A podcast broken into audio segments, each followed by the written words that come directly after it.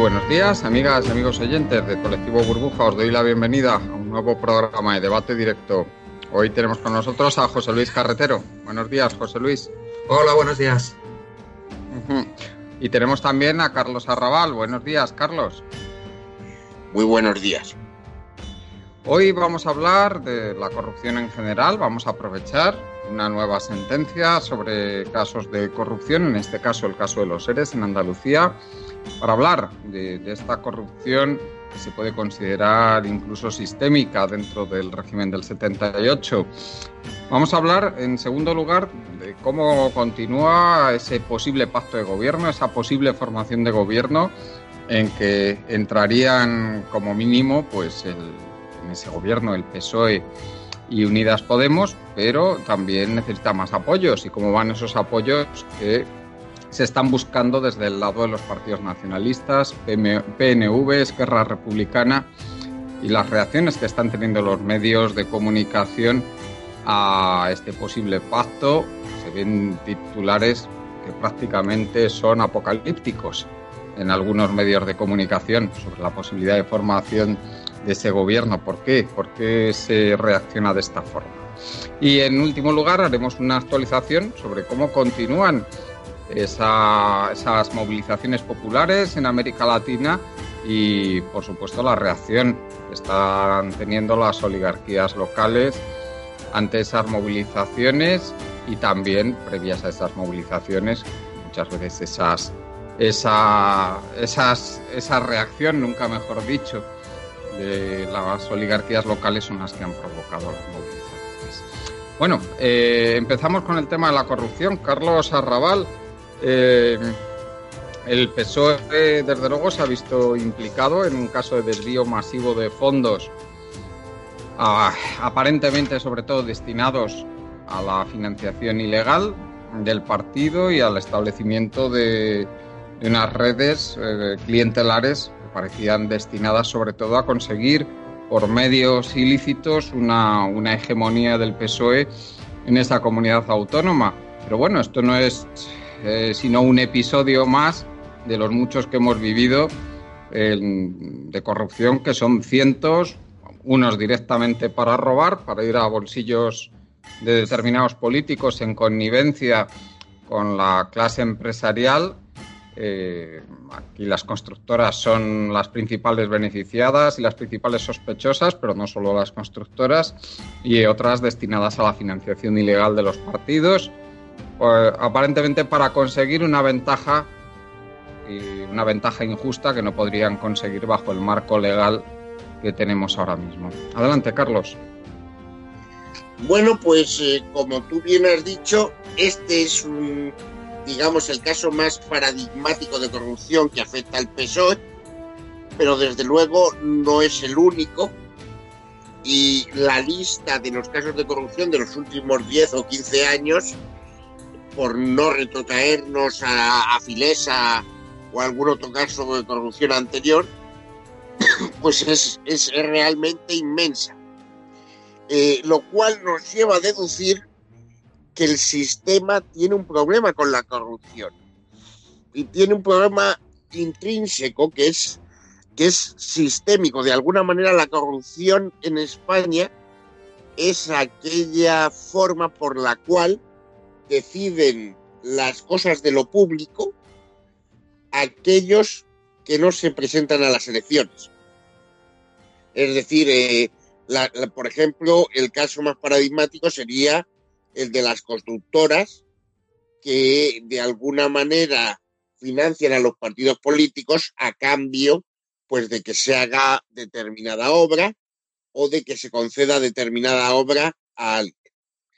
Eh, y realmente la podredumbre ha llegado a tal, a tal nivel que no cabe sino deducir que el sistema eh, funciona gracias a la corrupción. Es decir, que se ha creado tal entramado que yo creo que el sistema del 78 no funcionaría sin la corrupción. Eh, esto lo decía muy claramente José Antonio eh, García Trevijano. Lo explicaba muy brillantemente, eh, diciendo que, bueno, que como no hay eh, realmente división de poderes, que como además los partidos políticos no son representativos en absoluto, pues, pues la corrupción es realmente el único factor de poder. y, yo, creo que esto, que, que esto mm, a lo mejor es un poco exagerado, eh, pero, pero refleja una parte de la, de, la realidad de lo que le pasa al régimen del 78. también lo que le pasaba a Trevijano, que como él pertenecía a la clase que pertenecía, se olvidaba de un factor decisivo también, que es la perpetuación de las oligarquías franquistas, las mismas estructuras de poder que ya eran corruptas durante el régimen de Franco, que ahí en la corrupción era su modus vivendi, y que luego la corrupción, la influencia política ilícita al margen del marco legal que también existía en el franquismo.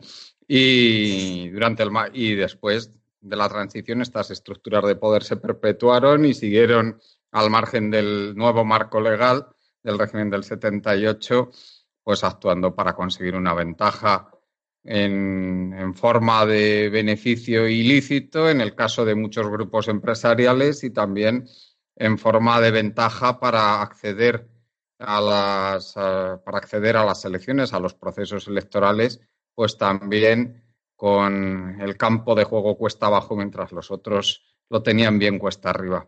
Bueno, José Luis, adelante, coméntanos. Sí, yo creo que, la, tal como estáis diciendo, la corrupción en el Estado español y sobre todo en el régimen del 78, aunque viene de antes, efectivamente, el franquismo era un régimen que pese a lo que ahora se cuenta y pese a lo que ahora parece que se ha convertido en una especie de lugar común. El franquismo era un régimen tremendamente corrupto. Empezó por un gran acto de corrupción y latrocinio que fue precisamente una especie, o no una especie, sino un genocidio abierto con respecto a todos sus oponentes, que vino acompañado también del robo y el saqueo de los bienes de gran parte de, los, eh, de las familias de clase media republicanas que se habían opuesto al régimen en su momento, ¿no? Y que siguió acompañado por la militarización de la producción, lo que implicaba también una dinámica de corrupción generalizada en cuanto a la actuación de las empresas con respecto a sus propios trabajadores y que vino acompañado también de toda una serie de, dinámicas de corrupción tremendas y enormes que acompañaron el desarrollo puro del franquismo. Claro, al producirse la transición, es decir, al producirse la reforma del franquismo y no la ruptura, no una ruptura democrática que iniciase nuevas dinámicas, pues la dinámica vino acompañando al inicio de, del nuevo régimen del 78. Y en ese régimen del 78 la corrupción ha sido el elemento principal que ha permitido el engrasar determinados determinadas estructuras básicas del régimen. Esto hay que tenerlo en cuenta, es decir, la corrupción no solo es una especie de elemento parasitario que puede provocar problemas para el propio funcionamiento del régimen cuando se hace pública y cuando es perseguida, sino que también es uno de los elementos fundantes tradicionales, uno de los elementos fundantes esenciales que permiten el funcionamiento del régimen tal y como está funcionando y para, y para beneficiar a los intereses a los que quiere beneficiar el propio régimen. Entonces, la corrupción ha sido el elemento que ha engrasado y ha permitido eh, el funcionamiento del régimen y ha permitido llevar a cabo una serie de, una serie de, implementar una serie de estructuras esenciales del régimen. En primer lugar, el bipartidismo. Es decir, el bipartidismo, este bipartidismo tan perfecto, ha tenido dos pilares fundamentales. Por un lado, el régimen electoral que se aprueba eh, justo después de aprobarse la Constitución, mediante ley orgánica, ese régimen electoral que permite la existencia realmente de solo dos grandes partidos y como eso eh, se ha ido transmitiendo a lo largo de décadas.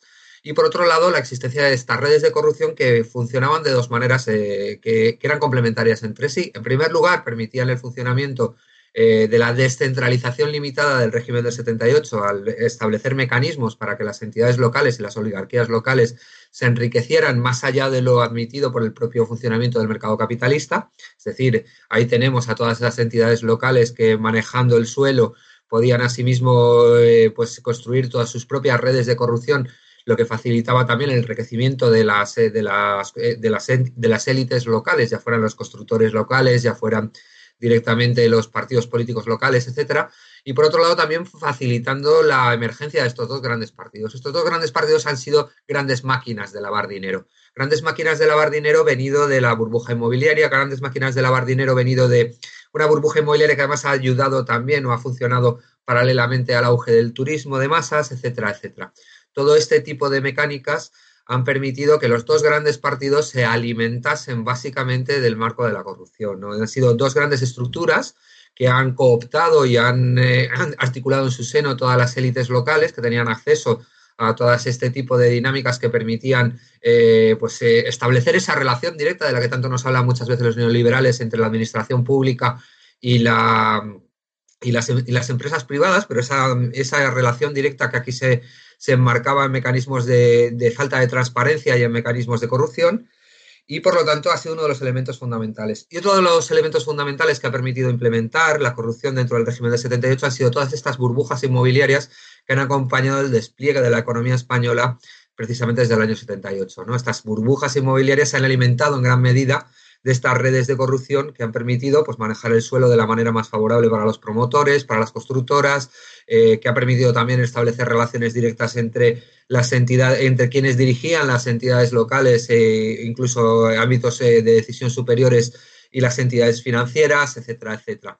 Esto ha permitido pues, generar todo un entramado, toda una trama, que yo creo que, que, es la trama fundante, la que de verdad articula el régimen de este país, no es tanto la Constitución o el texto o, la, o las palabras que hay en, el texto de la Constitución, sino esa trama esencial que articula las grandes entidades financieras, con las empresas del IBEX, con las eh, incluso oligarquías locales muy vinculadas a la emergencia de estas eh, dinámicas, que son las únicas que permite desde el punto de vista económico existir este régimen, como son eh, las burbujas inmobiliarias por un lado y por otro lado el recurso al turismo de masas, etcétera, etcétera. José Luis, si me permites, yo pondría un acto fundacional de este proceso de corrupción asociado al urbanismo, que yo lo pondría, el acto fundacional fue la ley del suelo de 1956, casi 20 años antes de morirse el dictador, y que es una ley del suelo que se ha ido perpetuando y luego, pues todavía de mejorando más, si pues, me permites emplear la, parada, la palabra, para los intereses de estas oligarquías corruptas. ¿eh? Efectivamente, es una dinámica en la que se ha establecido una, legislación sobre el suelo que ha favorecido ampliamente este tipo de prácticas. Y, luego todo el tema de la, aprobación de, los, de, las licencias urbanísticas, los, los planes de desarrollo urbano, todo esto que ha estado diseñado específicamente para favorecer la corrupción y el enriquecimiento ¿eh? de determinadas personas. Eh, y yo había... lo de la ley del suelo, fijaros que, que es totalmente perverso, es decir, que por un acto administrativo porque un alcalde o un concejal firme un trozo de papel, eh, una propiedad determinada, pase de estar calificada como suelo rural a suelo urbanizable y simplemente por eso su precio se multiplique por ocho, claro, eh, es que parece estar diseñado específicamente para que se produzca la corrupción, porque es que es muy tentador. Sí, sí. Y, luego hay, un tercer elemento ya más moderno, que es la, eh, que es la corrupción asociada también al engrasamiento, a permitir la operatoria de los grandes fondos internacionales, tanto en el inmobiliario español como en otro, en otro tipo de, actividades de, la economía española. ¿no? Yo creo que también hay que tener presente ese cambio de tipología. Ya no es tanto las élites locales también, sino incluso las élites globales. Como las élites... Si me permite, José Luis, voy a contar una anécdota acerca de esto que estás diciendo, que fue esta vez no asociado al tema del urbanismo, sino asociado a la concesión, una vez más, de licencias administrativas. En este caso fue de una gran planta fotovoltaica en una zona de Castilla-La Mancha. Este es un caso que conozco yo directamente porque me lo han referido ¿eh? en, los propios interesados cómo se produjo un enriquecimiento ilícito con una, con una licencia de estas que se consiguió de esta manera y en que estaba implicado un gran fondo de inversión internacional, evidentemente con su delegado español que estaba muy relacionado también con la oligarquía económica española al frente.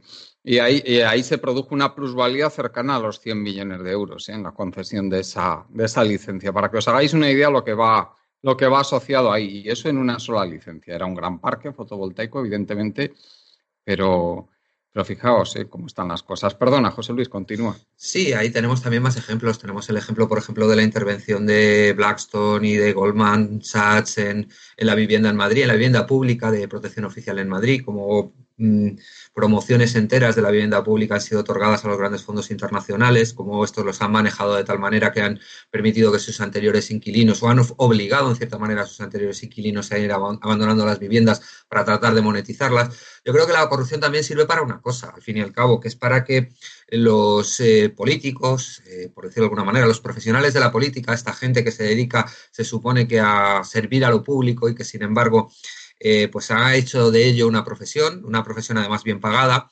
pues moneticen su experiencia como tales profesionales políticos. ¿no? al fin y al cabo se han construido una serie de partidos políticos que no son eh, centros de estructura o estructuras ideológicas que defienden determinadas posiciones, sino que son básicamente centros de interés, o sea, que defienden unos determinados intereses sociales y sobre todo unos determinados intereses particulares. Y también me interesa subrayar esto de particulares. ¿no? Al fin y al cabo, estas personas que muchas veces no han trabajado de nada antes de meterse en la política, que viven exactamente como políticos, pues tienen que subvencionar su, su modo de vida de alguna manera. ¿no? Y esto permite monetizar esa posibilidad de de ser cargos públicos en un momento determinado, monetizar esa posibilidad y patrimonializarlo, es decir, patrimonializar la política, convertirla en un asunto de poder obtener el máximo dinero posible. Claro, eh, se han unido todo este tipo de dinámicas. Se ha unido la dinámica de la, de la, gran, de la, gran sucesión de burbujas inmobiliarias, se ha unido la dinámica de, del bipartidismo, de, grandes estructuras partidarias que necesitaban mucho dinero para sostenerse, y se ha unido esta dinámica de patrimonialización de la política por parte de los representantes públicos. Y ahora se une, además, pues esta llegada de los grandes fondos internacionales que vienen con muchísimo dinero fresco, que no saben dónde invertirlo, que obtienen grandes beneficios muy rápidamente y que, pues bueno, eh, al final han obtenido también, eh, al fin y al cabo, eh, pues esto lo planteaba gente incluso del movimiento de la vivienda de Madrid, que yo estuve entrevistando hace cosa de un año, un par de años, en relación con esta intervención de los fondos públicos, de los fondos de los grandes fondos internacionales en la vivienda pública de Madrid, ¿no? Como eh, precisamente el rescate de España viene asociado también en un momento determinado con la entrada masiva de los grandes fondos internacionales, con, en, determinados sectores que estaban antes protegidos por una cierta aureola pública. ¿no? Y como esto... Tampoco vamos a decir que haya relación causa-efecto, porque la verdad es que me, me cuesta un poquito de trabajo creer que esos fondos de inversión hayan sido los que le hicieran decidir en su día al Banco Central Europeo tomar la decisión final de intervenir en la deuda pública española, pero en fin, eh, no, a lo mejor algún día nos enteramos de que hubo más de lo que pensamos. Eh. Pero bueno, lo que sí que sabemos es que el Banco Central Europeo, que está completamente infiltrado por gentes que vienen de la, del mundo financiero internacional, del gran mundo financiero internacional, eh, finalmente favoreció el que el mercado español se estabilizara lo suficiente como para que entraran estos fondos de inversión con los cuales ellos tenían muchísima relación. ¿eh? No, no, no vamos a decir que hay relación causa-efecto, pero desde luego que hay una proximidad grandísima, eso está claro. Perdona, José Luis. Que a mí del tema de, de la corrupción, una de las cosas que más me preocupa es eh, la total incapacidad del régimen del 78 para generar anticuerpos contra la corrupción. Es decir, eh, el régimen del 78 tiene desde una perspectiva histórica un problema clarísimo con la corrupción, por lo menos desde la etapa final de los gobiernos de Felipe González, es decir, hace ya bastantes años. Eh, y no se ha sido capaz de generar unos sistemas de contrapesos y de vigilancia suficientemente activa eh, como para prevenir la corrupción. Y existe desde, ese punto de vista un problema muy claro, por ejemplo, con la Administración de Justicia eh, y con eh, la intervención del, del Estado, el Tribunal de Cuentas, en fin, toda una serie de organismos que, debieran que debieran funcionar para prevenir este tipo de cosas y que es obvio que no funcionan por, por, por, la estructura partitocrática del Estado. es decir, porque los partidos políticos quieren meter la zarpa en todas estas instituciones y en todos estos cuerpos de funcionarios y, y, en la justicia y, entonces no hay un interés real en, en perseguir la corrupción. Claro, pero es que es lo que tú dices, efectivamente. Eso es como si al condenado a muerte le dicen que vaya a elegir el árbol del cual le tienen que colgar, ¿no? sí, sí, que, no lo elige jamás, claro. Eh, sí, sí, pero, pero, pero, al, al, final llama la atención cómo no, no hay tampoco una reforma de esas instituciones para precisamente que existiera eh, un equilibrio de poder entre el poder judicial y, el Poder Ejecutivo precisamente para controlar este, este tipo de cosas. Y el caso más eh, eh, escandaloso para mí de los últimos años era el caso Bárcenas. Es decir, tú cuando pillas infraganti al, eh, al contable de la mafia, no metes al contable de la mafia en la cárcel. Tú lo que haces es un trato con el contable de la mafia para que el contable de la mafia se vaya a su casa y no pise la prisión jamás pero para que tire de la manta bien tirado y te cuente cuáles eran las relaciones de poder entre los que aportaban dinero por parte de las empresas y los que recibían ese dinero en forma de, sobre, de, sobresueldo. ¿Y, por qué y a cambio de qué? ¿Y para qué? Explico, eso sería lo lógico en un sitio donde hay justicia. Pues no, eso no pasó. Y entonces, eh, eh, y, y al final hay una constante de cómo funciona el sistema judicial para permitir que nadie vaya a la cárcel y está muy clarito en el caso de los seres donde el que va a ir a la cárcel es el más tonto, no el más culpable. ¿Comprende? Pues, eh, y, al final lo indignante es que no tiene solución, que nunca se soluciona. Y al final la gente que tira de la manta en un momento dado, voy a poner el ejemplo, tal vez el que conozco mejor, que es el de Ana Garrido, al final todo esto lo que conduce, estas personas honestas, funcionarias en este caso, y hay muchos más. al, final lo que, lo que sucede que es que les arruinan la vida a esta gente. Sí, sí, es que hay que entender una cosa, hay que entender que, la corrupción cumple una función esencial dentro de este sistema, ¿no? Sobre todo en el marco del aumento y el avance del neoliberalismo en el conjunto de la vida social. Es decir, eh, todos los sistemas sociales necesitan mecanismos de ascenso, mecanismos, un ascensor social, ¿no? Para aquellos sectores para aquellas personas de las clases populares que sean más dinámicas, más, más activas, que tengan más, más agresividad incluso en el comportamiento, etcétera, y que por lo tanto tienen que tener una posibilidad de pasar de la clase baja a la clase alta, eh, o por lo menos relativamente alta, en un determinado periodo de tiempo, en el tiempo de su vida. ¿no? Tiene, que, tiene que haber una posibilidad para que las personas más brillantes en cierto sentido, no quiero decir más brillantes desde el punto de vista moral, ni de, por supuesto más brillantes desde el punto de vista intelectual, pero sí las más más dinámicas, más agresivas, etcétera, pues puedan desclasarse en el marco de su vida. ¿no? Eh, esto obviamente es una posibilidad que se da a determinados individuos, no a conjuntos sociales, y tampoco es una posibilidad que se, que se dé socialmente de una manera articulada y abierta, sino que se da de maneras encubiertas. Esto ha existido siempre. En la Edad Media, pues eh, determinados hijos de campesinos podían ir a estudiar a la iglesia, al seminario, por convertirse finalmente en sacerdotes, poder llegar incluso a altos cargos de la iglesia, etcétera, etcétera. El sistema capitalista esto se ha hecho de diversas maneras, pero últimamente, como se está haciendo en el régimen del 78, es mediante la corrupción. O sea, al fin y al cabo, es el ascensor social que se ha roto en el resto de la sociedad eh, en el marco del neoliberalismo. Es decir, si anteriormente eso lo podían hacer también los jóvenes de las clases populares por la vía de eh, estudiar, estudiar mucho, ser eh, intelectualmente muy activos, etcétera, etcétera, podían hacerlo también por otra serie de vías, como pudiera ser la participación política de otro tipo, etcétera. Lo cierto es que hoy en día esto se hace por la vía de, la corrupción. Uno se mete en el Partido Socialista o en el Partido Popular, participa allí muy activamente, es muy agresivo, apuñala a todos los contrarios, etcétera, etcétera, y con eso consigue un ascenso social que no podría conseguir por ninguna otra manera porque el resto de ascensores sociales el neoliberalismo los ha destruido. Esto es lo que hace que, muchas veces eh, la política de este tipo, la política institucional, funcione como un auténtico... Em, epicentro de las ansiedades y de los deseos de las gentes que quieren cambiar las cosas porque eh, digamos que les afecta directamente o les tenta muy abiertamente esa posibilidad de, cambiar de clase, de desclasarse por la vía de, de, este tipo de actividades y además que solo se puede monetizar por la vía, monetizar a esos niveles por la vía de la corrupción.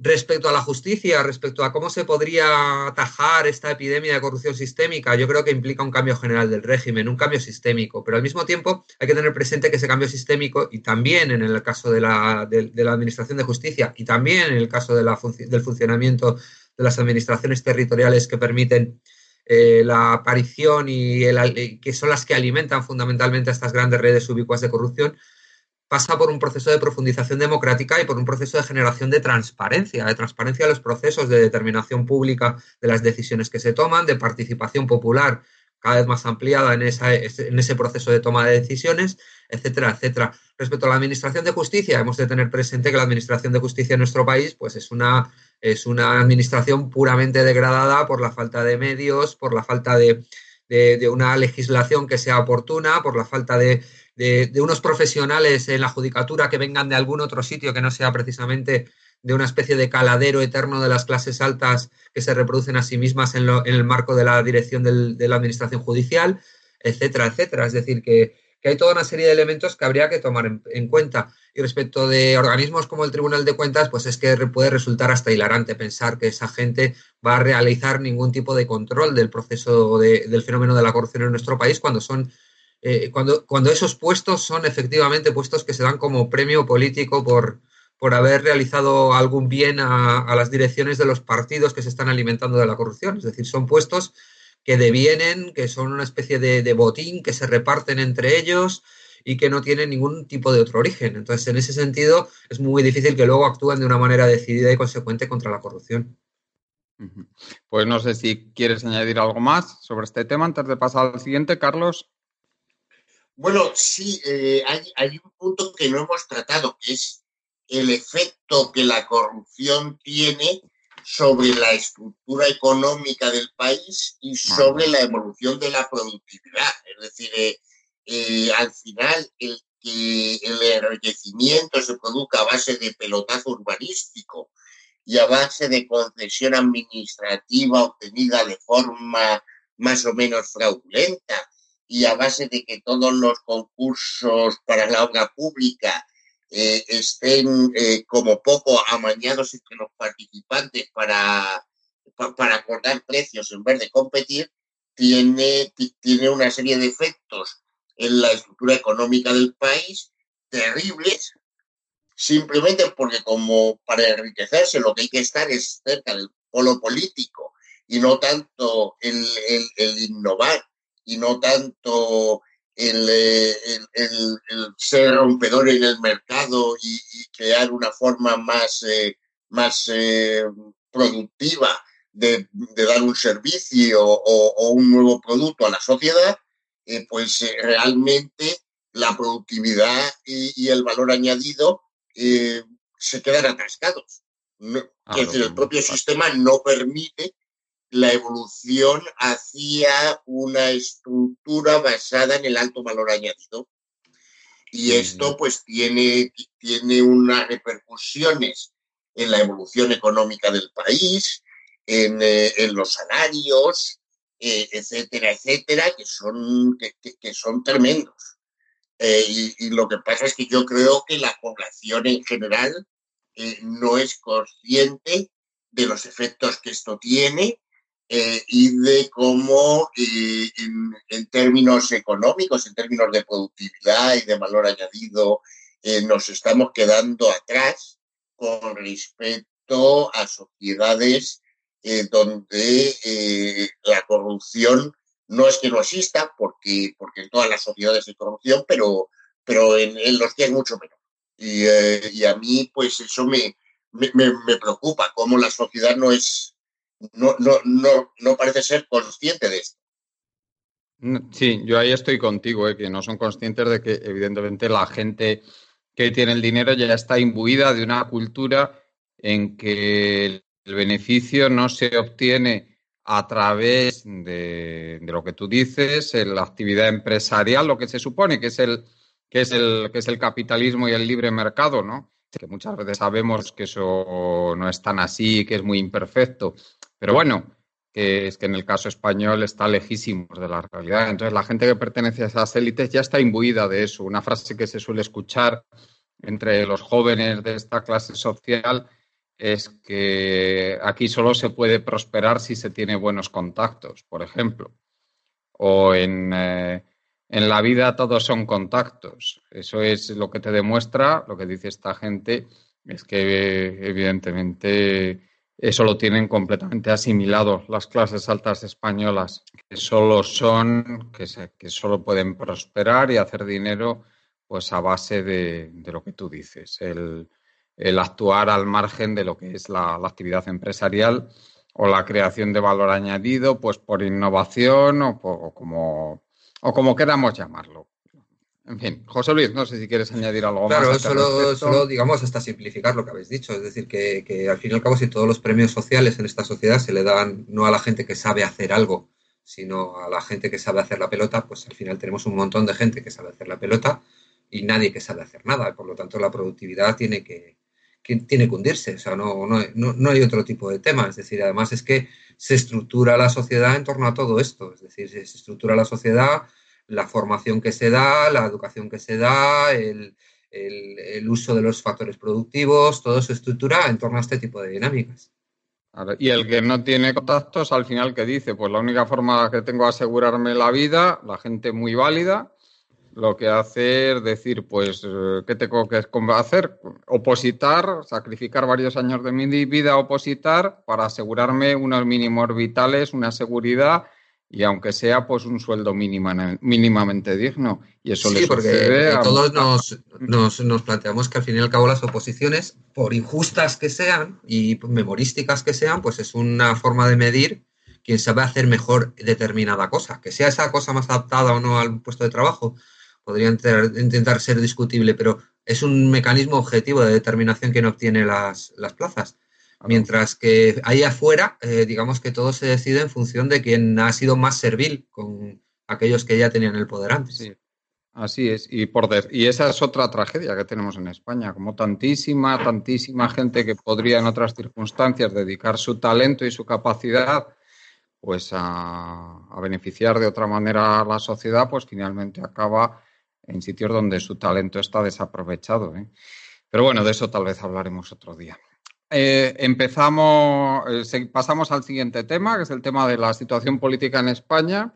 Brutales, algunos ante la mera posibilidad de que Esquerra Republicana pueda estar moviéndose hacia una aceptación de las propuestas que, le está haciendo el presidente Sánchez, de acuerdo, evidentemente, o a todas luces, con lo que con el partido de Pablo Iglesias o con la agrupación electoral de, Pablo Iglesias, pues nos encontramos con unos titulares brutales, de que prácticamente, como decía antes, apocalípticos, que prácticamente nos están diciendo que, el desastre está servido encima de la mesa, la disgregación de España, la catástrofe económica, y mientras, si uno analiza los datos, pues nos damos cuenta que la economía española pues está en una situación más o menos acorde a lo que es la eurozona, ha estado bastante mejor que otros países de la eurozona durante, durante muchos meses, pero como era lógico, pues ha ido convergiendo con la economía de la eurozona como pasa siempre, que tampoco está ni remotamente peor. Estamos en la media alta dentro de lo que es el crecimiento económico. Vemos también que no solo nos ha empezado a destruir empleos, sino que se sigue creando. Y vemos también que lejos de estar en una situación como quieren transmitir algunos de guerra civil en Cataluña, hay evidentemente una situación de, movilizaciones populares muy importantes, pero vamos, que tampoco, de ahí al apocalipsis como nos quieren vender en, los en determinados medios, que no son pocos, pues hay un tramo más que largo, larguísimo.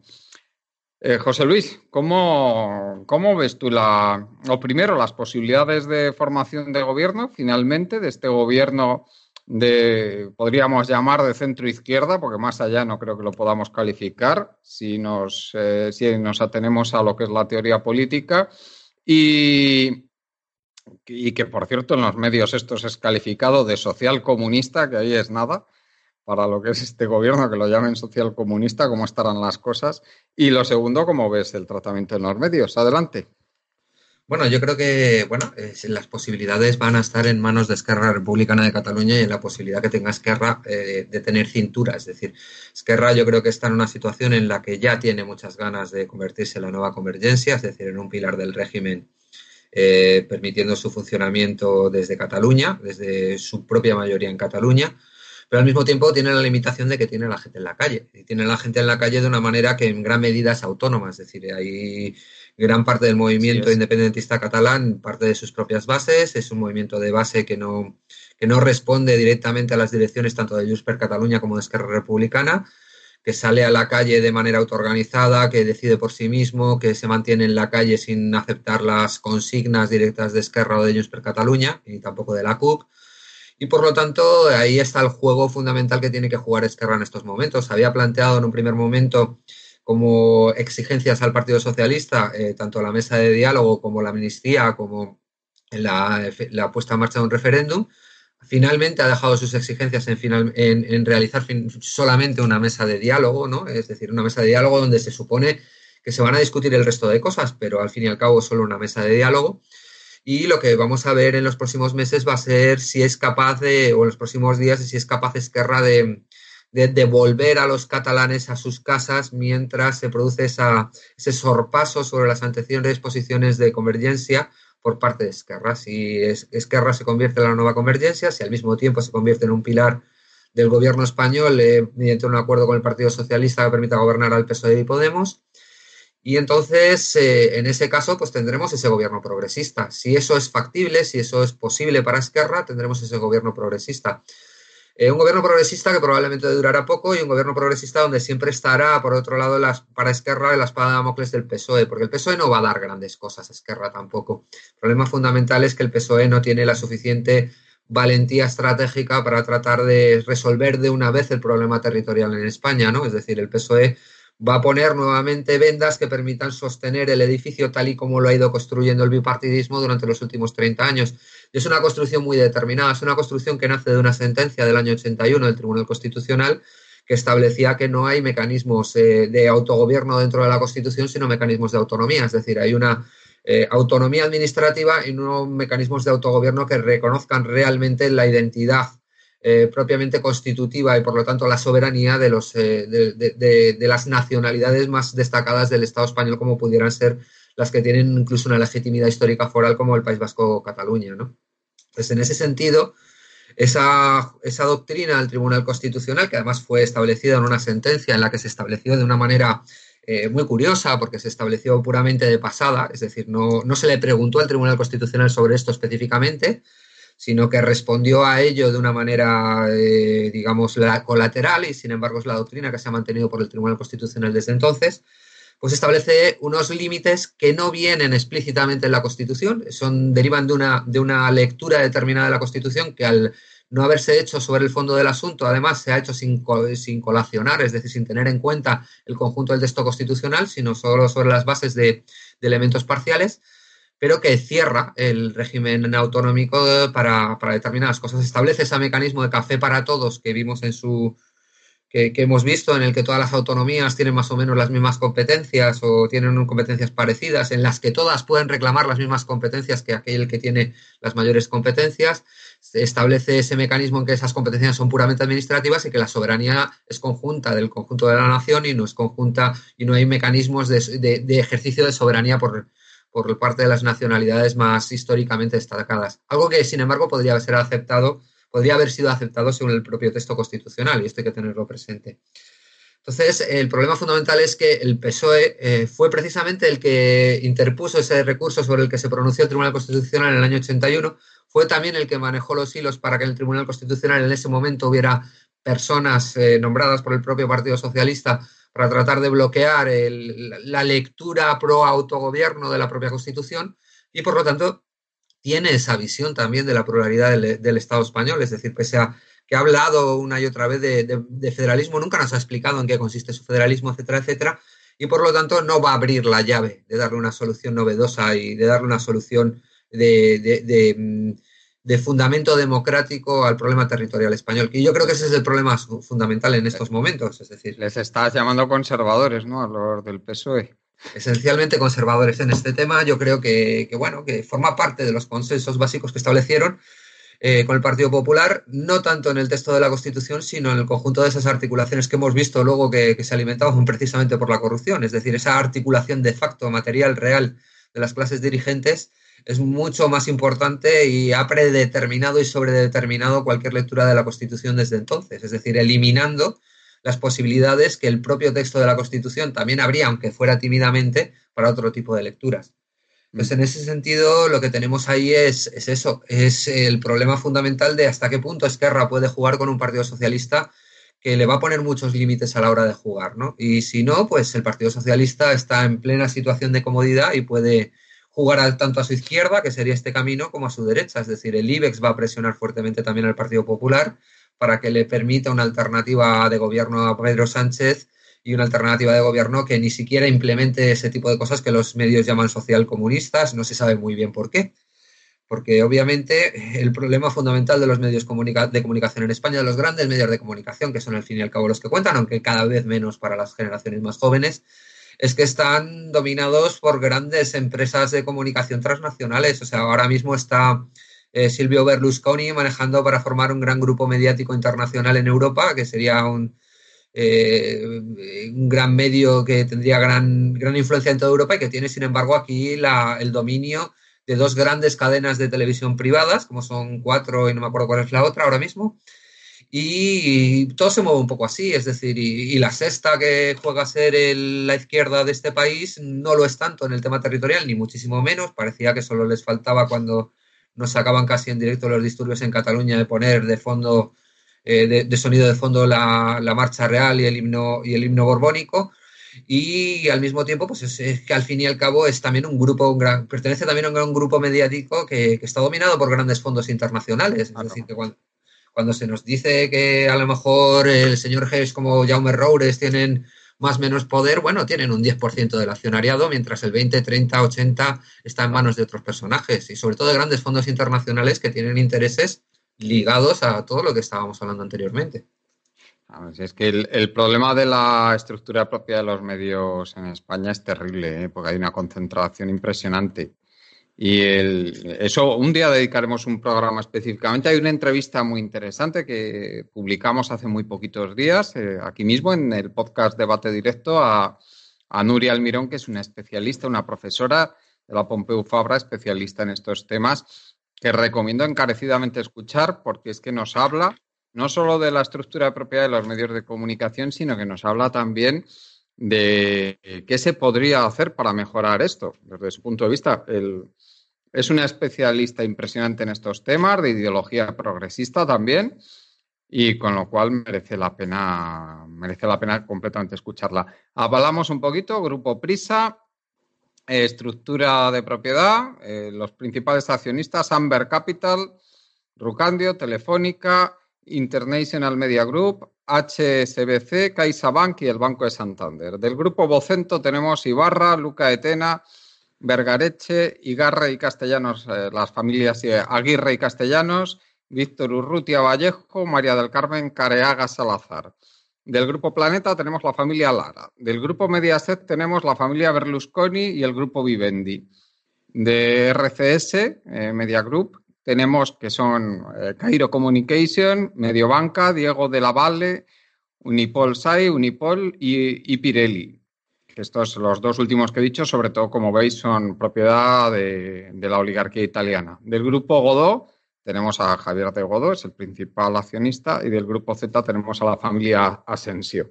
Bueno, esto para que veáis un poquito eh, que no está precisamente en manos de revolucionarios, ¿eh? los principales grupos de comunicación en España. Bueno, adelante, Carlos. Pues mira, a mí me ha sorprendido mucho la virulencia con la que los medios están tratando la posibilidad de que se forme un gobierno del PSOE eh, con un socio de gobierno como es Podemos y con un socio parlamentario como sería eh, la Esquerra y el PNV. Y me ha sorprendido porque fíjate que eh, la crisis del 2008, que no hay que olvidar que destruyó, según un informe del BBVA, un tercio de la clase media española, generó dos grandes fracturas políticas y sociales.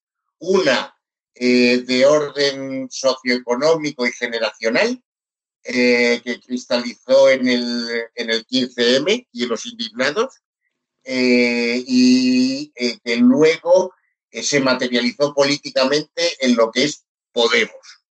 Este pacto eh, de gobierno para que Podemos entre en el gobierno es de alguna manera integrar totalmente a Podemos en el régimen del 78 para neutralizar.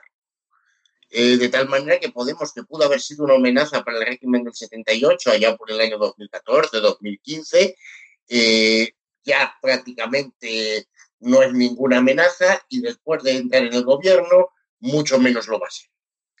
Y luego eh, hay una gran fractura que es la territorial, donde por medio de, dos factores. Uno fue la sentencia del estatuto y otro es eh, los efectos que la crisis eh, tuvo en Cataluña, pues hay una parte de la sociedad catalana que piensa que, bueno, que como España no tiene remedio como proyecto, pues que tiene más sentido eh, fundar un nuevo proyecto y una nueva comunidad nacional al margen de España, que es Cataluña. Y este gobierno lo que está intentando es esa fractura, eh, pues ir a un diálogo, una mesa de diálogo con las fuerzas catalanas independentistas para ver si se puede llegar a algún tipo de arreglo. Eh, bueno, pues me parece que es una forma de intentar solucionar una crisis política e institucional muy profunda en Cataluña. Eh, y entonces me sorprende eh, la virulencia de los medios porque en realidad estos dos grandes acuerdos con, eh, con Podemos y con Esquerra son una vía para tratar de solucionar esas dos fracturas que se generaron con la crisis.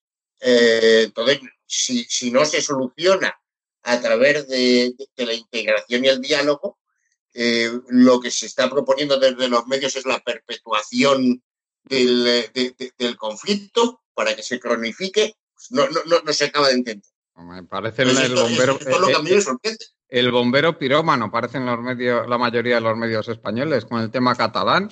Que son titulares absolutamente incendiarios. Ayer había un titular en el mundo que era, que era totalmente indignante. Eh, no sé si lo visteis, pero el, el, titular era Sánchez se rinde a Esquerra Republicana de Cataluña y humilla a los españoles porque quiere ponerse a hablar con ellos. O sea, pero, pero eh, es, es, que no entra, no entra en cabeza humana que un medio que defiende los valores democráticos, como se supone que hace el mundo, o ellos dicen que lo hacen, ponga un titular así, porque se quiere sentar a hablar con alguien que lo que, que, está, pero bastante más tranquilo, como es Esquerra Republicana de Cataluña, que lo que es la mayoría de la gente en las calles, ¿eh? Bueno, la, la mayoría de la gente que es independentista, claro, que también hay muchos catalanes que no lo son. Pero como bien decía José Luis, Esquerra ahora mismo tiene un problemón en las calles de Cataluña, ¿eh? Pues recordemos lo que le pasó a Rufián cuando le echaron de la manifestación tachándole de botifler. Ojo, ¿eh? que es que la gente está en las calles, un movimiento autónomo, totalmente autónomo de, esta, de los partidos políticos catalanes, y que su sentimiento de no querer estar en España es mucho más intenso que dentro de los partidos. No nos olvidemos.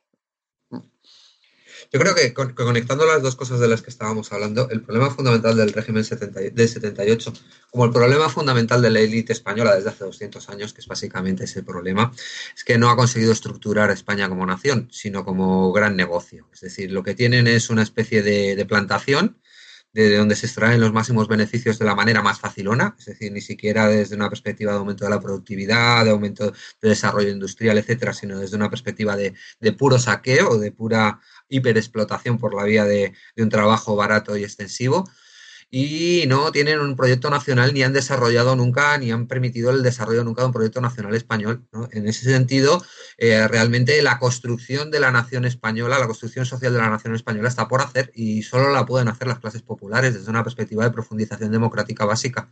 Pues en ese sentido, el problema fundamental es que toda esta cerrazón en torno a la estructura territorial del Estado que no permite expresar la pluralidad, la, pluralidad que es constitutiva de la propia nación española desde sus inicios, porque España nace como un pacto en gran medida, nace con una naturaleza en gran medida paccionada entre distintos espacios forales. El hecho de que se haya considerado que la historia de España o la historia de la construcción de, del Estado español haya sido la, la sucesión de mecanismos por los que se incumplen esos pactos y no por los que y por los que se reprime precisamente a quienes quieren hacerlos cumplir y no por el proceso por el que esos pactos se enriquecen, se entrelazan y se articulan, eh, pues es el problema fundamental a nivel territorial. Y, el régimen del 78 no ha cambiado ese, gran, ese funcionamiento secular de la, de la élite española, sino que lo ha agravado. En ese sentido, ha establecido una serie de mecanismos de reparto de la plusvalía por vía por vía corrupta esencialmente entre las distintas élites locales y la élite central, pero no, no, ha establecido mecanismos de integración real y de profundización democrática que pudieran dar, eh, que pudieran dar una base de sustento real a, a, un proceso de construcción nacional. Mm. Bueno, Carlos, no sé si quieres añadir algo antes de pasar al último tema del día. No, no, me parece que, está muy bien. Simplemente mi, eh, eh, el problema que tienen los medios de comunicación es que no proponen cuál sería la alternativa al diálogo. O sea, ¿cuál es la alternativa al diálogo? ¿Volver al siglo XVIII e invadir Cataluña? Los tanques. claro, la, solución que ellos proponen es obviamente inviable en una España del siglo XXI integrada en la Unión Europea y es inviable eh, desde un punto de vista social y político. Además, es que aunque fuera prácticamente viable, es decir, se pudieran llevar los tanques a Cataluña y la Unión Europea no dijera nada, el problema fundamental es que eso es pan para hoy, hambre para mañana. Es decir, es profundizar una y otra vez en esa falta de proyecto común de España. Sí, es que si se creen que de esa manera se va a poder, eh, se puede coger el, eh, se puede coger dentro de un régimen fascista, un régimen totalitario como el de Franco, y decir, bueno, aquí cogemos una represión, pero es que no es el caso. O sea, ¿hasta dónde pueden llegar? Es que tampoco pueden llegar a una represión como la de un régimen totalitario. Entonces, el, problema va a seguir ahí. Y aún en el régimen totalitario de Franco, el problema siguió ahí, como, si, como se vio. Simplemente consiguió pues que dos generaciones no pudieran, eh, no pudieran expresarlo. Pero la, la tercera generación, cuando murió el dictador, pues ahí estaba, ¿no? Bueno, eh, pasamos al último tema del día y José Luis, a mí me gustaría que nos hicieras una, actualización de lo que está pasando en Latinoamérica. desde luego, yo creo que el tema más escandaloso ahora mismo, habiendo muchos problemas pues, en varios países, pues, es el, de Bolivia con ese golpe de Estado que ha sufrido el presidente, el presidente Morales, que ahora mismo pues, está, como sabemos, exiliado, y el, ha tenido que huir del país porque su vida corría peligro, claramente, y tenemos ahí a, una, a una, presidenta que, bueno, el, tema es espectacular, porque es que esto parece como un ente salido de la Edad Media directamente, saliendo ahí con una Biblia en la mano y diciendo unas cosas que parecían sacadas, pues eso, del discurso prácticamente de, podría haberlo, yo creo que Torquemada hubiera hecho un discurso más racional que el de esta mujer, pero bueno.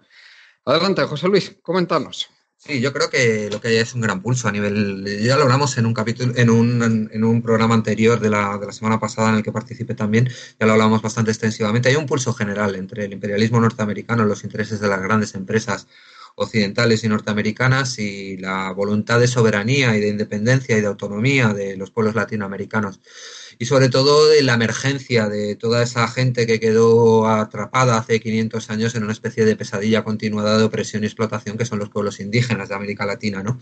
Pues ahí hay que tener presente que América Latina es una gran nación, es lo que los latinoamericanos llaman la patria grande. Eh, lo hayan dividido o, lo hayan, o no lo hayan dividido posteriormente sus colonizadores en distintos países independientes, ¿no? Lo cierto es que existe una gran interrelación entre los movimientos populares y las clases populares de los, distintos países de América Latina y eso genera grandes oleadas de, luchas conjuntas. En ese sentido, en estos momentos hay un gigantesco pulso de un Estados Unidos que no quiere perder su condición de potencia hegemónica global y que para ello tiene que sostener un dominio misericordioso sobre lo que siempre ha considerado su patio trasero desde la doctrina Monroe, que es América Latina tenemos pues todo tipo de situaciones. Tenemos la situación de Bolivia, donde se ha dado un golpe de Estado, digámoslo con, todos con todas las letras, golpe de Estado, es decir, lo ha firmado hasta el propio Borrell. Es decir, un golpe de Estado en el que se ha mm, sustituido la legislación, o sea, la, legítima, el gobierno legítimamente elegido en las urnas por un gobierno establecido por una minoría muy minoritaria de los diputados en las cortes anteriores y por un gobierno sostenido básicamente en la violencia y en la fuerza en el que, está haciendo auténticas masacres eh, contra los eh, manifestantes que tratan de impedir eh, la estabilización de dicho gobierno ajeno a la voluntad popular. En ese sentido, se están produciendo fenómenos de represión acelerada, disparos contra la. Bueno, elementos realmente salvajes que implican la emergencia de una dictadura de las que siempre se han reproducido en América Latina cada vez que que los pueblos de América Latina han intentado tomar el control de su propio destino, ¿no? Se ha dado libertad por parte de la presidenta o supuesta presidenta Áñez a, los, a los, las fuerzas policiales y, militares para hacer lo que quieran con los manifestantes, eh, eximiéndoles de responsabilidad penal, algo que es simplemente contrario, y esto deben tenerlo presente también esos militares y policías, es simplemente contrario a la legislación penal internacional, es decir, el delito de genocidio es perseguible en todo el mundo, se considere o no delito por la legislación autoritaria impuesta por un Estado ilegítimo, como pudiera ser el boliviano en estos momentos. Ese delito es perseguible como delito de genocidio en todo el mundo y por lo tanto se está implementando una represión acelerada. En Chile tenemos lo mismo, en Chile se está utilizando pues desde las violaciones, la, el disparo continuado contra los ojos de los manifestantes, que es una mecánica de represión implementada fuertemente por, lo, por el gobierno israelita en, Palestina en su momento. Eh, se está implementando una represión brutal eh, y, sin embargo, las luchas populares han sido tan fuertes que incluso han tenido que ceder en gran parte el gobierno de Piñera eh, cediendo en cuanto a sus medidas iniciales respecto al aumento de, los precios del transporte público, cediendo también, eh, permitiendo la realización de un nuevo proceso constituyente para la generación de una nueva constitución, aunque con unas limitaciones que desde luego impiden que esto se pueda considerar una victoria total de las masas populares que siguen en la calle, siguen peleando y siguen estableciendo la posibilidad de que las cosas sigan cambiando. ¿Qué podemos ver? Más sitios. Pues, por ejemplo, en Ecuador tenemos eh, una gran ola represiva que se despliega ahora mismo en relación con las movilizaciones que se produjeron en octubre. Es decir, no debemos olvidar que cuando se producen estas grandes movilizaciones que emocionan a todo el mundo, porque ves que la gente está en la calle, que la gente intenta cambiar las cosas y que incluso lo consigue, porque las medidas, las primeras medidas de austeridad puestas en marcha por el gobierno de Lenín Moreno en Ecuador fueron echadas para atrás por la movilización de la gente. Luego viene la resaca, luego viene el momento de debilidad, se apartan los focos mediáticos internacionales y se produce la represión. Bueno, yo os he dicho varias veces en programas de este de, colectivo Burbuja que yo escribo habitualmente en una revista online ecuatoriana que se llama Crisis, se puede encontrar en revistacrisis.com, eh, que es una revista de la izquierda transformadora ecuatoriana. Pues ahora mismo sabemos que está el consejo de dirección de esta revista está siendo perseguido por las autoridades de Lenín Moreno eh, porque lo considera eh, culpable o en cierta manera eh, le, acusa de haber participado en las movilizaciones llevadas a cabo por el movimiento indígena en octubre contra el, auge, el aumento del precio de los combustibles. Y así el martes pasado se allanó el domicilio de uno de los redactores de Crisis, de Carlos Pazmiño, un viejo conocido además de los movimientos sociales españoles porque ha estado aquí en Madrid.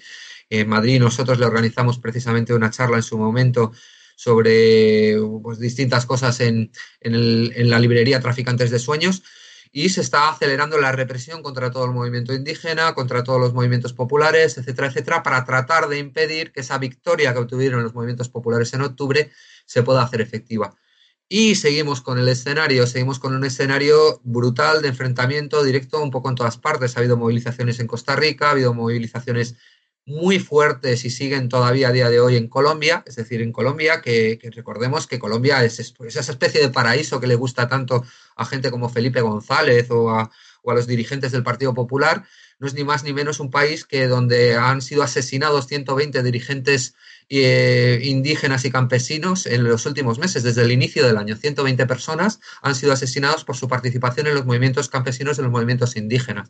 Es decir, es una dictadura no proclamada, pero una dictadura donde la sangre se derrama con gran facilidad y donde ahora mismo los movimientos populares también están saliendo a las calles en reclamo, de más democracia y se han encontrado con una represión muy fuerte y se han encontrado también con una serie de movimientos eh, que debemos de tener en cuenta también para estudiar cómo se produce la represión cuando de verdad se le pone en un brete al sistema. Pues, por ejemplo, en, en Colombia lo que encontramos son fenómenos de saqueos que no van encaminados contra las grandes empresas o contra eh, los grandes comercios por parte de sectores populares, sino que van encaminados incluso contra las casas de los propios sectores populares, las casas de las personas de los propios sectores populares, por parte de elementos que muy probablemente están vinculados con la con los paramilitares que también le han servido al gobierno colombiano muchas veces para hacer las mayores atrocidades en su lucha contra la guerrilla en los últimos 20-30 años. Es decir, tenemos un pulso fundamental en toda América Latina, tenemos también ese pulso que se expresa en las elecciones que va a haber este domingo, hoy mismo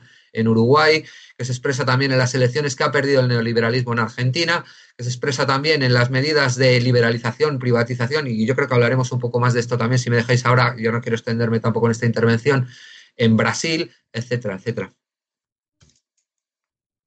Carlos, pues, eh, coméntanos cómo ves la situación ahora pues, mismo. Eh, mira, yo veo el tema desde un punto de vista global, es decir, eh, desde hace un par de años aquí, lo que ha habido es el retroceso de toda una serie de movimientos que podríamos llamar progresistas en Brasil, en Ecuador, en Chile, en, en todos los países de la zona menos en Argentina, y lo que hay es el surgimiento de toda una serie de fuerzas reaccionarias, eh, algunas veces por el medio de las urnas, otras veces por medio de golpes de Estado institucionales, como fue el tema de la persecución contra Lula y contra Dilma en, eh, en Brasil, y otras veces eh, usando el golpe de Estado puro y duro,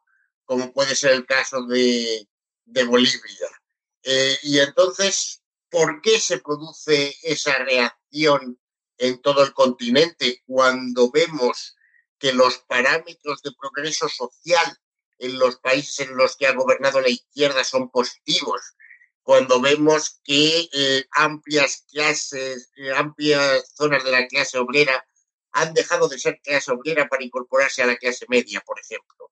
Eh, bueno, pues eh, yo creo que está claro que los Estados Unidos han decidido, ante el problema que tienen actualmente por mantener su hegemonía a nivel mundial, por, eh, todos los problemas que tiene en su competencia comercial con China, con, con grandes países del sudeste asiático, con la India, etcétera, ha decidido que por lo menos en política internacional lo que va a hacer es replegarse sobre su patio trasero.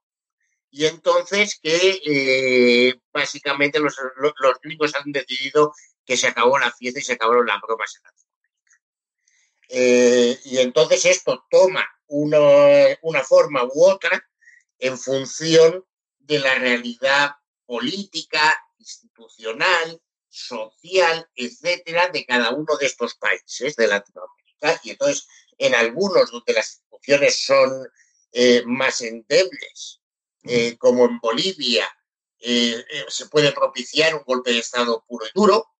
en otros, como puede ser Brasil, pues toma una forma judicial.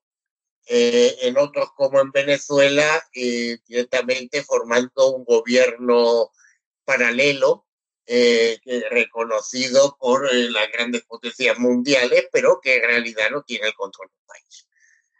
y entonces lo que hay ahí es una ofensiva del imperialismo por recobrar el control de lo que considera que es suyo. Y, y, y, y, no hay más. Perdona, Carlos, a mí me gustaría que, eh, a ver si podemos profundizar un poquito en estos ya últimos minutos del programa, en cómo se ha articulado esa influencia de los Estados Unidos sobre todo este proceso que estamos viendo de, intento de subversión de la voluntad popular por parte de las oligarquías locales. O sea, eh, ¿es un apoyo directo?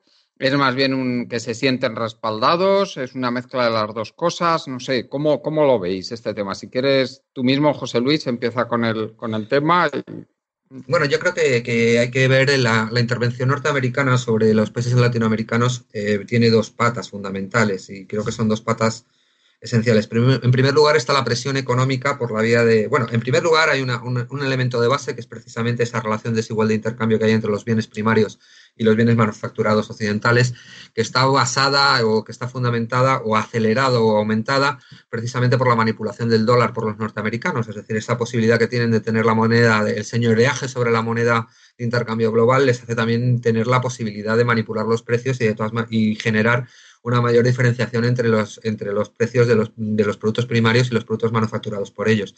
Pero hay dos elementos fundamentales, o sea, yo creo que, hay que profundizar en dos elementos. En primer lugar, el Fondo Monetario Internacional, que es quien hace la presión internacional desde el punto de vista económico y el que impone las dinámicas de austeridad, de ajustes sobre los países latinoamericanos, que si no son aceptadas son impuestas directamente por, por la embajada estadounidense por el segundo mecanismo que explicaré ahora mismo.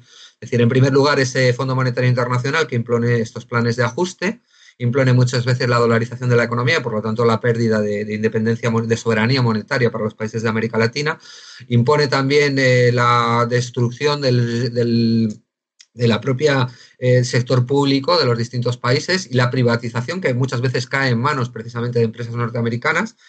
Eh, la privatización de las grandes empresas latinoamericanas que muchas veces son empresas precisamente de explotación de los recursos eh, naturales estratégicos que tienen estos países, ¿no? Como puede ser el petróleo, eh, puede ser el gas, el cobre, etcétera, etcétera. La privatización de esas empresas y, por lo tanto, la privatización de los recursos naturales básicos de América Latina en manos de grandes transnacionales que normalmente son norteamericanas y a veces también son europeas. Y luego, por último, si esto no se implementa, si esto no se lleva a cabo, si no se lleva a cabo ese ajuste que permita el pago de las deudas, de las deudas que además son implementadas también gracias a ese mecanismo de, manipulación de los tipos de interés por la Reserva Federal Norteamericana y también gracias a ese mecanismo de dominio sobre el dólar de los estadounidenses, eh, pues al fin y al cabo eh, lo, que, lo que aparece es el palo. Y el palo es básicamente las maniobras conspirativas de la Embajada norteamericana que se han reiterado en los últimos 200 años o los últimos 300 años desde que España se retiró de allí eh, eh, reiteradamente por parte de las embajadas norteamericanas en todos los países de América Latina. Y aquí me, gustaría subrayar una serie de elementos fundamentales dentro de esa intervención de las embajadas.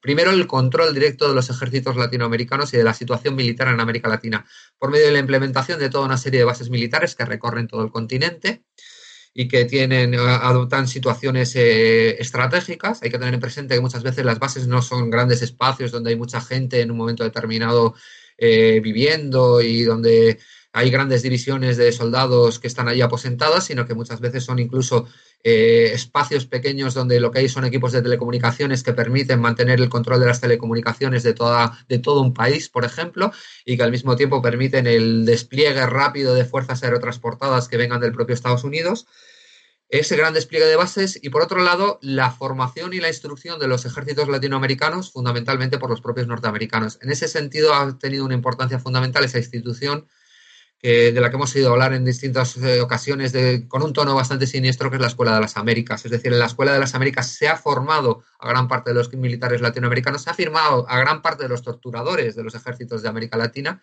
se ha formado a gente como el jefe del Estado Mayor del Ejército Boliviano, que se ha dado la vuelta tan rápidamente de apoyar a Evo Morales, a apoyar al gobierno impostor de, Áñez. Y por lo tanto se ha formado gran parte de la élite militar norteamericana y se la ha formado en, el marco de, una dependencia absoluta con la Central de Inteligencia Americana y con el ejército norteamericano que es el que realiza maniobras conjuntas con los, con los militares norteamericanos, que es el que eh, da gran parte de su material a los, eh, a los ejércitos latinoamericanos y que es el que redacta directamente, eso hemos de, tenerlo presente, tanto las líneas estratégicas generales como las líneas generales de contrainsurgencia de los distintos ejércitos latinoamericanos.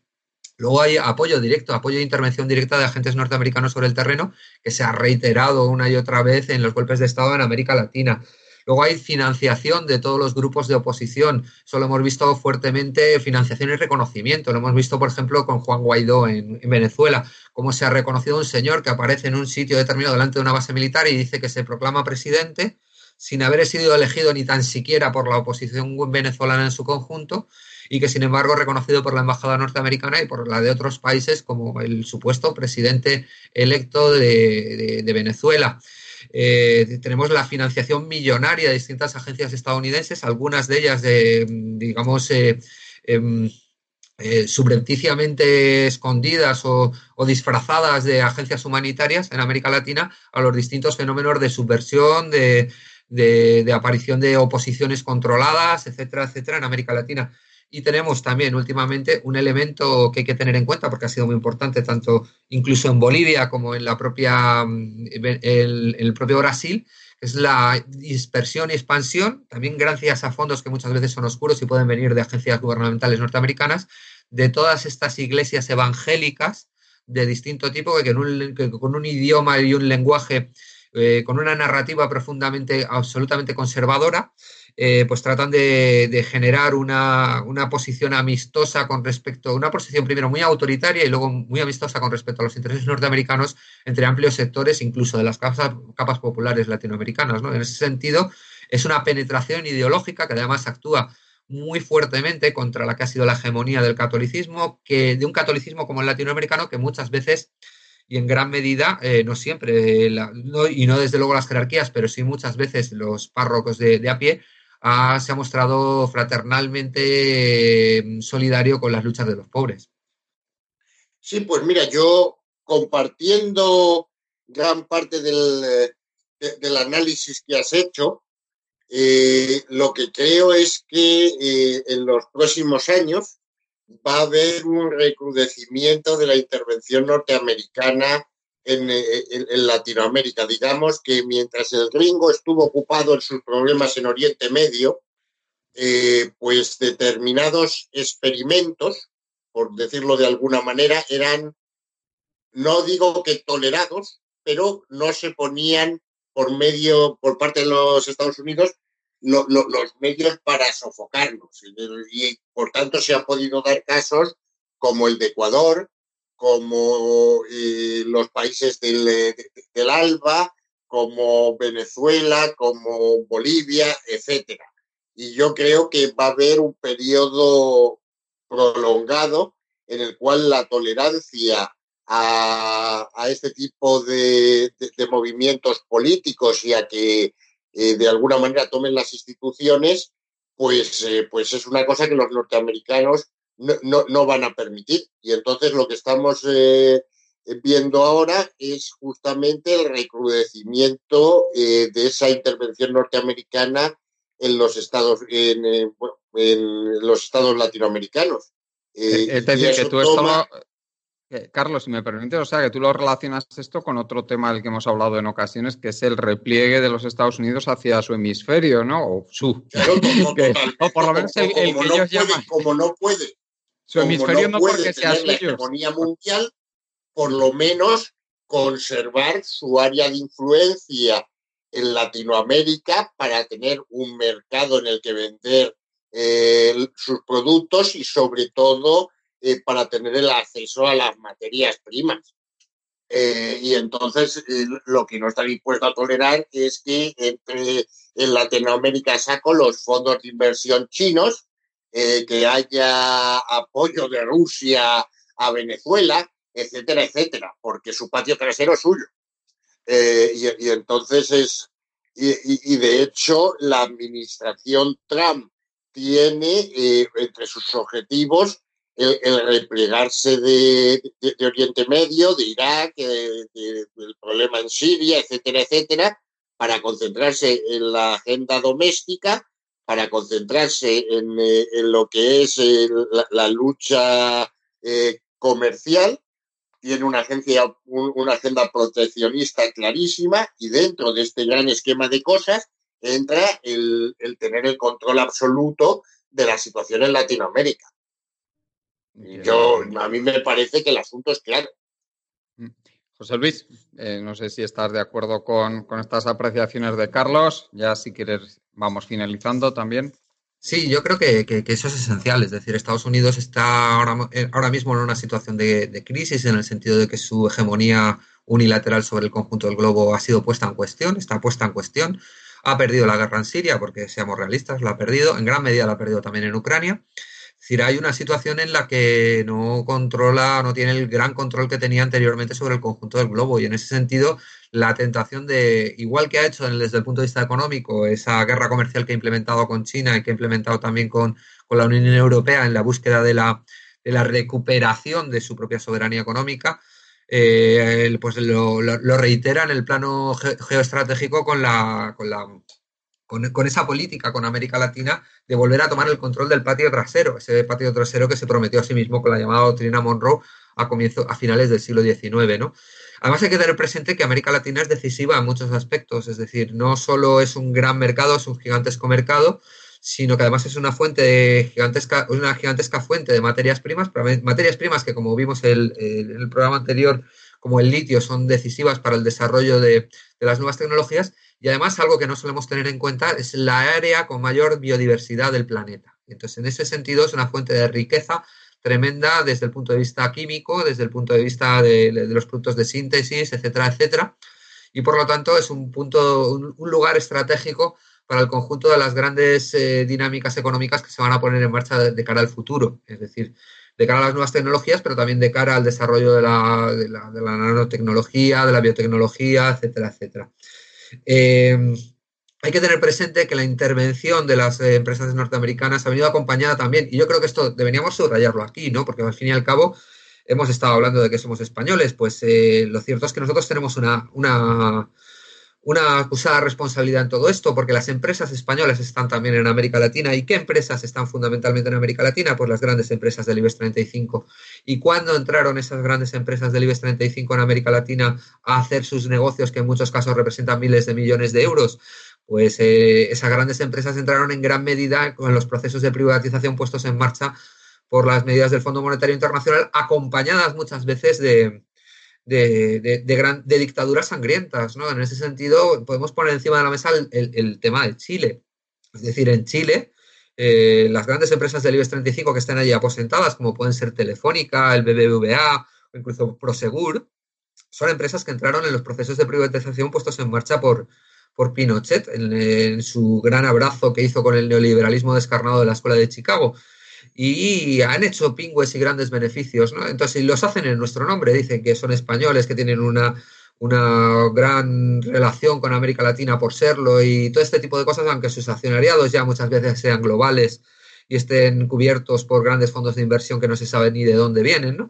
Pero lo cierto es que estos señores que, que, están aquí, que tienen aquí sus consejos de administración, que toman aquí sus grandes decisiones, deberían ser presionados por el pueblo español para que intervinieran de una manera prodemocrática, de respeto de los derechos humanos, de respeto de la soberanía latinoamericana por parte del pueblo español. Deberíamos movilizarnos precisamente para hacer comprender a estas grandes empresas que se supone que nos representan allí que lo que queremos los españoles para América Latina es lo mismo que queremos para aquí, es decir, una democracia funcional, eh, directa, lo más directa posible, lo más profunda posible y sobre todo el respeto de los derechos fundamentales y el respeto de la soberanía de los países de América Latina. Yo creo que, que, en este sentido deberíamos de estar vigilantes sobre nuestras propias empresas para hacerlas comprender que, que, no pueden favorecer ni ayudar a la implementación de golpes de Estado ni a la implementación de dictaduras sangrientas en América Latina. Muy bien, Carlos, no sé si quieres comentar algo más antes de ir finalizando. Yo creo que lo hemos analizado ya suficientemente. Pues muchísimas gracias, Carlos, como siempre, y ya te dejamos que disfrutes de tu domingo, porque es domingo por la mañana cuando estamos grabando. Hasta el próximo día, Carlos. Venga, hasta luego, muchas gracias. José Luis, si quieres añadir algo más antes de acabar, y si no, nos das también alguna referencia para leerte o escucharte. Pues no, no quiero añadir nada más. Yo solo eh, dar como referencias, pues desde eh, mi blog, Miramar, eh, que no lo actualizo desde hace un tiempo. Eh, escribo habitualmente en la revista Transversales, en la revista ecuatoriana Crisis, y sigue funcionando, que es muy recomendable. Y ya hemos visto que está siendo reprimida por el gobierno de Lenín Moreno en Ecuador. En el Salto y bueno, pues donde me dejan, pues donde básicamente me dejan. Y también escribo habitualmente en mis redes sociales, tanto en Twitter como José L. Carretero, como en Facebook como José Luis Carretero Miramar y estoy muy contento de estar aquí con vosotros. y, nosotros, por lo menos tanto como tú. muchas gracias, muchas gracias José Luis y gracias a toda la gente que nos escucháis, a los compañeros Juan Martínez y Esteban López. Nos despedimos con nuestra página web colectivoburbuja.org. Hasta el próximo día.